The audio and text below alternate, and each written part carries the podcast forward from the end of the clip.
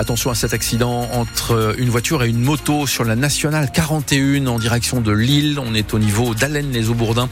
Euh, info signalée par Jean-Luc au 03 20 55 89 89. On vous tient informé de l'évolution de la situation dans ce secteur. La météo avec des températures un peu frisquettes, Pascal Thiebold. Oui, Patrick Marière le disait, le ciel s'est dégagé cette nuit, donc des températures de 3 degrés à Douai ou encore à Arras, mais 7 euh, degrés à Boulogne ce matin.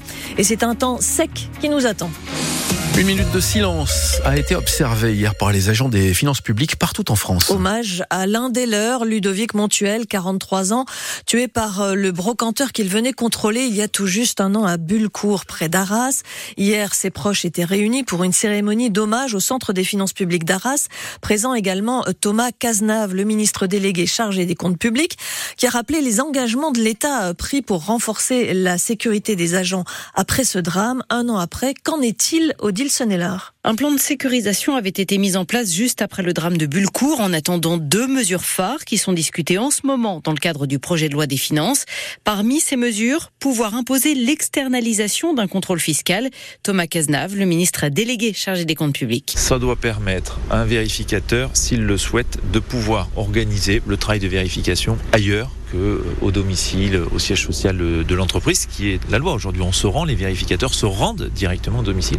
Et d'autre part, leur permettre plus facilement d'anonymiser les contrôles. On doit pouvoir leur garantir l'anonymat en fonction de l'analyse qu'eux-mêmes font du risque qu'ils prennent. Ces mesures pourraient s'appliquer dès le 1er janvier, ce dont se félicite Sébastien Quérel, responsable du syndicat Solidaire Finances Publiques pour les Hauts-de-France, même s'il déplore une mise en œuvre tardive. Oui, il y a des avancées et on peut reconnaître euh, le positif de ces avancées. En revanche, on, on regrette le temps pris pour les décisions, alors que certains décrets auraient pu être euh, pris un peu plus rapidement, effectivement, notamment euh, vis-à-vis de l'anonymisation des échanges euh, entre les usagers et les agents des finances publiques. D'autres mesures ont également été prises au niveau national, notamment l'achat d'une centaine de véhicules pour que les contrôleurs n'aient pas à se rendre avec leur voiture personnelle à des contrôles fiscaux et qu'ils ne puissent donc pas être identifiés. Quatre jours après la mort de Thomas, cet adolescent de 16 ans poignardé à la sortie d'un bal à Crépol dans la Drôme, neuf personnes sont en garde à vue, toutes suspectées d'être impliquées dans l'agression. L'auteur présumé du coup de couteau mortel est un jeune homme de 20 ans. Il a été interpellé à Toulouse.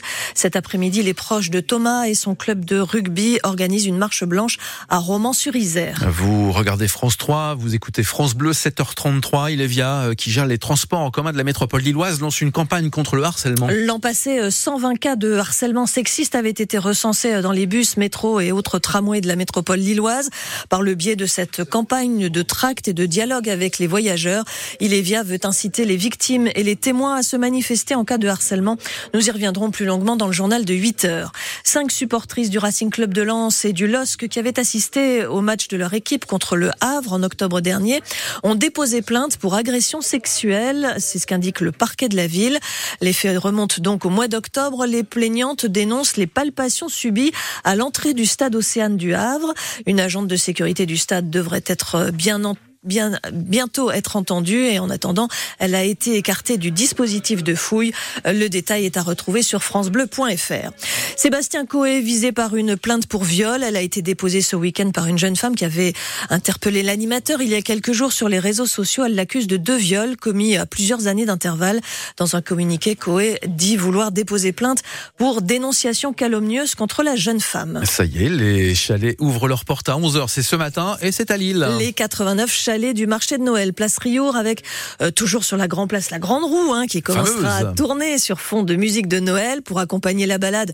Bah, la coquille s'impose. Maria Carré peut-être aussi, non? Aussi, mais surtout la coquille. Cette brioche originaire des Flandres, qui est un symbole de la période, a fini la maison euh, Ménissé euh, la fabrique en très grande quantité pour les écoles, mais aussi pour les grandes surfaces. Plus d'un demi-million de coquilles sortent chaque année de l'usine et Rafaela Biri Vicente en a poussé les portes.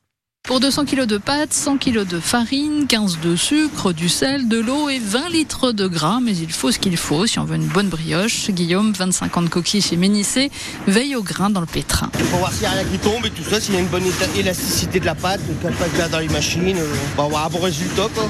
Et donc du coup, vous, venez régulièrement garder quoi. Ouais, tout le temps. La pâte passe ensuite dans une grosse machine qui va la découper puis la façonner en coquilles, explique le directeur du site, Michael Gliner. Là, vous voyez, la machine est écrasée par des cylindres. Ça passe dans plusieurs phases de façonnage. C'est tout du matériel qui a été vraiment conçu euh, au fur et à mesure pour, euh, on va dire, simplifier. Avant, on faisait tout à la main. Puis la pâte se passe pendant deux heures et demie dans une salle de fermentation avec un taux d'humidité de 65 à 70% avant la cuisson, une vingtaine de minutes à 200 degrés. Pendant cette période, l'usine tourne à bloc. À peu près entre 7 à 8 000 par jour déjà. En pleine saison, on va monter entre 25 et 30 000. hein. On triple même les équipes. hein. C'est donc le rush, mais une période symbolique pour lui. On approche les fêtes de fin d'année et puis bah, la coquille c'est vraiment mythique quoi, et on adore la fabriquer. et On prend énormément de plaisir aussi malgré qu'il y a du boulot. Des coquilles envoyées ensuite dans tout le Nord-Pas-de-Calais, dans les grandes surfaces, mais aussi beaucoup dans les écoles pour la Saint-Nicolas ou dans les mairies pour les colis de fin d'année. Un reportage de Rafaela Birivicente, donc euh, à la maison Ménissé a fini. L'équipe de France de football toujours invaincue, elle termine la phase de qualification pour l'Euro 2024 avec sept victoires et un nul. Le nul c'était hier soir à Athènes face à la Grèce, deux buts partout à la fin du match.